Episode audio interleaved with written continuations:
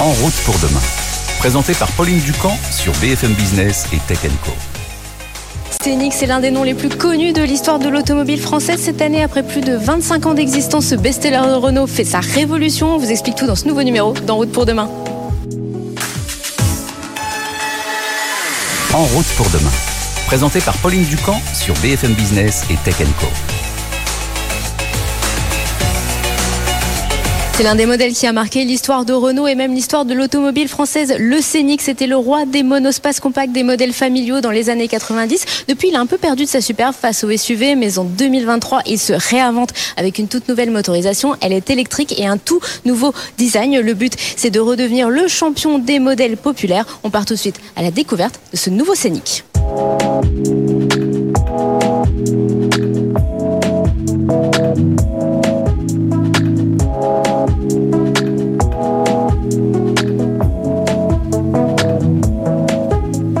Des premiers éléments qui surprend sur ce nouveau Scénic, c'est que ce n'est plus un monospace, mais c'est un SUV. Enfin, ça ressemble à un SUV, mais ça ressemble en même temps un peu aussi à une berline. Enfin, on a un peu du mal à le définir, mais on va en parler tout de suite avec Gilles Vidal. Gilles Vidal, bonjour. Bonjour. Vous êtes le directeur du design de Renault. Alors, première question, pourquoi euh, pas de monospace sur le nouveau Scénic? Et surtout, qu'est-ce que c'est? Alors pour moi, le, le, le scénic, c'est pas le nom d'une forme, c'est pas le nom de la forme d'un monospace, c'est le nom d'un concept euh, qu'on habite. C'est un objet très habitable, très pratique, très fonctionnel, très modulaire. Et peu importe sa forme au final. Alors c'est vrai que plusieurs générations scéniques d'affilée ont été des monospaces. Et finalement, les monospaces aujourd'hui sont de plus en plus en perte de vitesse en termes d'attractivité, de désir d'avoir un véhicule comme celui-ci. Et d'ailleurs, beaucoup de clients se sont euh, penchés sur les SUV comme alternative au monospace.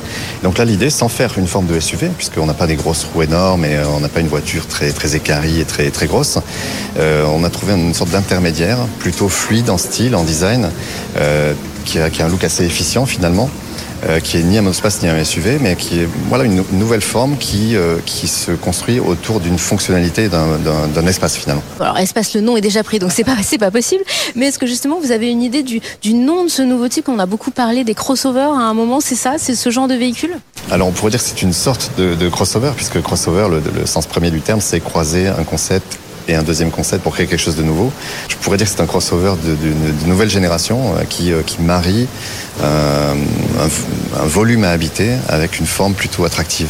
Il y a un élément très très fort sur ce véhicule, c'est la calandre. Comment vous avez travaillé sur cette calandre et pourquoi vous avez justement donné beaucoup d'importance dans le dessin à, cette partie du véhicule? Alors beaucoup d'importance à la face avant à la calandre en particulier parce que euh, beaucoup de véhicules électriques euh, euh, semblent ne plus avoir de visage du tout en fait. Donc euh, effectivement il y a besoin de moins d'entrée d'air et pas forcément de, on n'a pas forcément besoin de grosses grilles d'aération pour refroidir des gros moteurs thermiques. Et donc beaucoup de voitures électriques sont très euh, couleur carrosserie avec peu de trous, peu de, peu graphisme et donc on a on lit plus un visage. Alors c'est pas un problème en soi, mais ce qu'on voulait ici c'est quand même donner un caractère, donner une personnalité pouvoir accrocher le regard, euh, avoir, voilà, avoir une relation émotionnelle un peu avec la voiture. Donc cette calandre, elle est sans être une grille d'entrée d'air, euh, c'est une trame, un motif qui participe de l'attractivité, du, du, peps, du côté euh, euh, oui, vivant quelque part de la face avant de la voiture. On s'est penché sur l'évolution du langage design, en fait, du langage de forme. Donc les Renault que vous connaissez aujourd'hui chez le concessionnaire sont dans des formes assez douces, assez généreuses.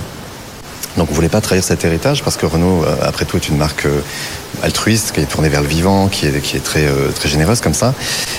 Mais on voulait rendre ça beaucoup plus technologique.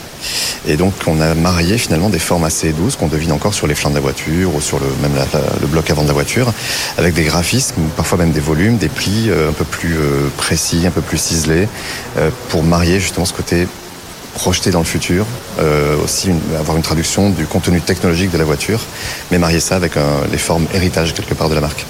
Qu'est-ce que vous avez gardé de l'ancien Scénic? Parce qu'on sait qu'il y a toute une stratégie de plonger dans l'histoire. Alors bon, il y a le nom, mais qu'est-ce que vous avez gardé en matière de design du, premier Scénic qui justement était une véritable rupture en termes de dessin de véhicule? Ce qu'on a gardé, c'est pas du dessin ou de l'esthétique ou de la forme, mais c'est plutôt une, vie à bord en fait. Donc euh, l'espace euh, assez énorme, je dois dire, qu'on peut trouver à l'arrière, Euh, bah ça c'est voilà c'est l'héritage du c'est vraiment le, les fondamentaux de, de ce qu'est un scénic. On a un, un accoudoir à l'arrière aussi très fonctionnel où on peut euh, connecter ses objets, euh, ses smartphones, ses tablettes. On peut aussi les les fixer euh, dans différentes configurations. Donc c'est tout, tout, ça c'est autour de la vie à bord, l'espace à bord. On a un toit panoramique aussi vitré, euh, électro-pacifiant le Solar Bay, euh, qui en plus de, devenir transparent ou opaque, euh, propose une petite animation qui est assez sympa euh, à vivre aussi au quotidien. Donc tout est centré, enfin l'héritage scénique finalement, le concept même de scénique, il est centré autour de, de l'expérience à bord, mais c'est pas de l'esthétique, c'est pas de la forme, c'est du vécu finalement. Ce véhicule, il est aussi euh, éco-conçu avec beaucoup de matériaux recyclés, de matériaux recyclables. Qu'est-ce que ça change pour vous, designer, dans la manière de, de dessiner la voiture? Alors pour nous, c'est une aventure assez passionnante en fait, euh, parce que euh, dans le passé, on, le réflexe c'était de pas forcément réfléchir aux matériaux euh, sur, ce, sur ce, cet aspect-là en tout cas. Donc les plastiques, c'était des plastiques que nos fournisseurs donnaient, qui étaient traditionnels et on se posait pas trop de questions.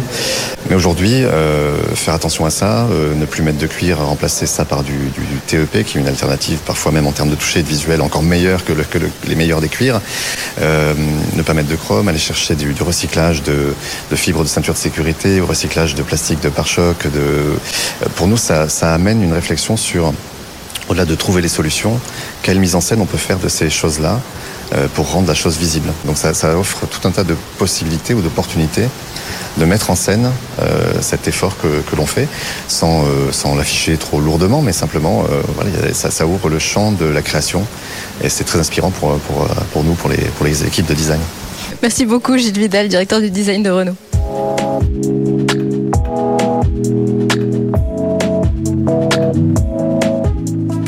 En route pour demain, la mobilité sous toutes ses formes sur BFM Business et Tech Co.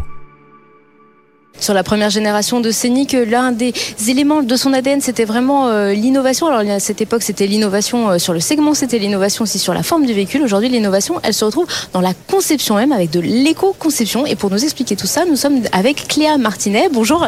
Bonjour. Vous êtes vice-présidente en charge de, du développement durable, sustainability en français. Euh, alors l'éco-conception, Qu'est-ce que c'est? L'éco-conception, c'est une manière en fait euh, intégrale de revoir la manière dont le véhicule est dessiné, dont il est approvisionné en matière, dont il consomme aussi et dont il se recycle. Donc en fait, c'est ça implique l'ensemble des métiers dans le groupe. On implique les motoristes, les designers, euh, les spécialistes matière, les acheteurs. En fait, c'est une manière tout à fait nouvelle de reconcevoir un véhicule de la manière dont, comme le nom l'indique, la plus écologique, durable, recyclable possible. Donc concrètement, ça veut dire quoi? Ça veut dire que vous allez utiliser des matériaux recyclés Ça veut dire que quand vous dessinez une pièce ou un élément du moteur, demain, il devra être recyclé et revenir sous forme de matière dans, dans le véhicule Est-ce que vous pouvez nous donner des petits exemples concrets? Bien sûr, tout à fait. Alors, il y, y, a deux choses dans l'éco-conception. Il y a d'abord le fait que la matière soit recyclable. Donc là, en fait, ça implique euh, de concevoir le véhicule d'une certaine manière. Par exemple, en ayant recours à des monomatières. Donc, en ayant de moins en moins de matières complexes pour concevoir le véhicule, de moins de sutures moins de points de colle, ce qui fait que le, le, véhicule est mieux recyclable et donc plus environnementalement plus récupérable. On peut mieux récupérer les matières. Donc ça, c'est le premier volet, c'est la recyclabilité du véhicule. Et en l'occurrence, euh, la nouvelle Scénic électrique, elle est à 90% recyclable. Ça, c'est la première chose. Et puis ensuite, faire au mieux pour que le véhicule comporte de plus en plus de matières recyclées.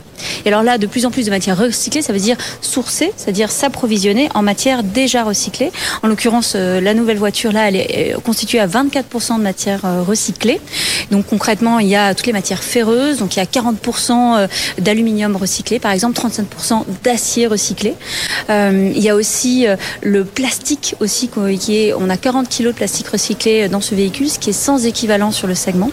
Donc voilà, on a ce type d'efforts en fait qui sont faits dès l'approvisionnement, dès la matière qu'on met dans le véhicule pour qu'elle soit à la fois elle-même recyclée et recyclable en fin de chaîne. Ces matériaux, ils viennent de, la filière Renault, c'est-à-dire d'autres véhicules, vous les achetez à l'extérieur, comment vous sourcez justement? Alors c'est une très belle question. En fait, c'est ce qui constitue la particularité euh, de la filière chez Renault. C'est qu'en fait, on a investi euh, dans un business qu'on a appelé The Future is Neutral, euh, qui est notre entité entièrement dédiée à l'économie circulaire et qui peut nous fournir en ce qu'on appelle matière en boucle fermée. La boucle fermée, c'est quoi? C'est que au lieu d'aller chercher de la matière recyclée qui peut venir de l'agroalimentaire, par exemple, ou d'autres industries, en fait, on va chercher la matière recyclée dans l'industrie automobile. en l'occurrence, avec Nouveau Scénic, on a du verre recyclé qui vient de l'industrie automobile, donc des, vitres d'anciens véhicules qui sont recyclés pour devenir de nouvelles vitres. Dès 2027, les minerais de la batterie viendront aussi de batteries euh, fin de vie de l'industrie euh, automobile. Et puis l'aluminium aussi, par exemple, en fait, provient de chutes d'emboutissage.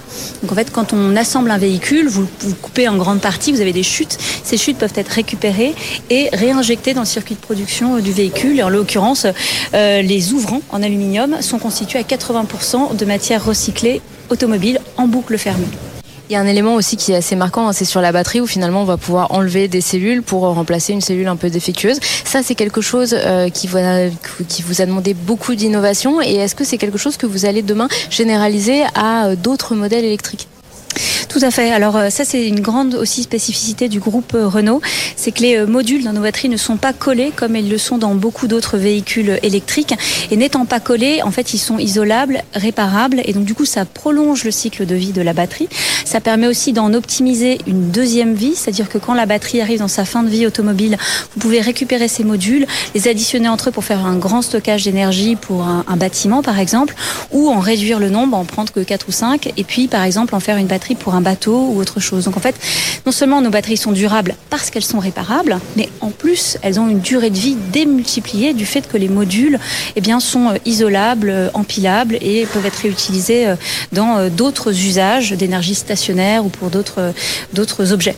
Donc voilà, c'est tout ce qui fait l'innovation et la durabilité de notre stratégie sur la batterie, c'est sa réparabilité. Merci beaucoup Cléa Martinet d'avoir été euh, avec nous euh, aujourd'hui. On poursuit euh, cette émission après avoir parlé d'éco-conception. On va désormais parler stratégie parce que Scénic c'était aussi un best-seller chez Renault. En route pour demain, la mobilité sous toutes ses formes sur BFM Business et Tech Co. À côté de la Mégane, hein, le premier Scénic, c'était vraiment la voiture familiale avec notamment beaucoup de place à l'arrière. C'est le cas aussi sur cette nouvelle génération. Quelle est la place de ce nouveau modèle dans la gamme Renault? On en parle tout de suite avec Anne-Chloé Cord. Bonjour. Bonjour. Vous êtes chef produit de ce nouveau Scénic. Alors, par rapport à la Mégane, par rapport à la future R5, comment il s'installe dans la gamme? Quelle place il va occuper? Alors, comme vous l'avez dit, Scénic E-Tech, ça va être la voiture familiale 100% électrique qui va permettre de couvrir tous les usages et qui va enfin aller loin. Justement, aller loin, ce sera le véhicule avec la plus grande autonomie euh, aujourd'hui dans la gamme chez Renault, près de 620 km. Pourquoi vous avez choisi euh, d'installer euh, cette, cette grande batterie, cette grande capacité sur ce type de véhicule? Alors, quand on pense à un véhicule familial, euh, il faut aller loin. Et donc, euh, c'est Nikitech, finalement, c'est la voiture où on ne s'arrête plus pour charger, mais c'est quand on s'arrête qu'on va, charger. Et donc, on a plus de 620 km. Donc, par exemple, on peut aller faire un Paris-Mont-Saint-Michel sans s'arrêter, ou on peut aller faire un Paris-Bordeaux avec deux petits arrêts ou un arrêt plus long. Finalement, euh, ça y est, le, le, permet de, casser ce plafond de verre et de permettre à tous d'accéder aux véhicules électriques et d'aller enfin loin. Et donc, c'est vraiment le but, c'est qu'elle couvre tous les usages. Est à la fois compacte, elle fait que 4 mètres 47. Donc, je veux me garer en ville, je veux aller déposer mes enfants à l'école, elle est pratique. Et à l'inverse, je veux aller loin. Elle va avoir une habitabilité à l'arrière qui est assez exceptionnelle et elle va permettre d'aller à plus de 620 km WLTP. Donc, c'est, euh, ça va permettre d'aller enfin euh, couvrir tous les usages d'une famille.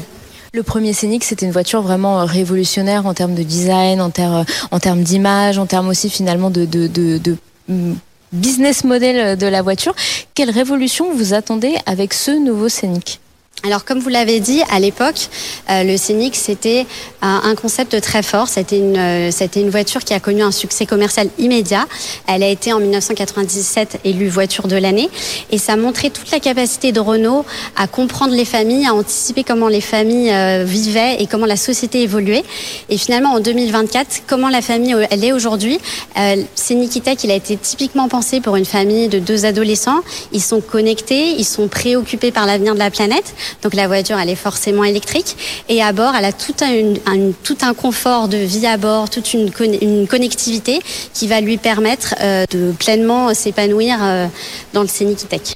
Ce nom scénic, il y a un moment où on a pensé que Renault euh, n'allait plus s'en servir, puis finalement on l'a redécouvert via le concept Scénic Vision et puis via cette voiture de série aujourd'hui. Pourquoi avoir conservé ce patronyme?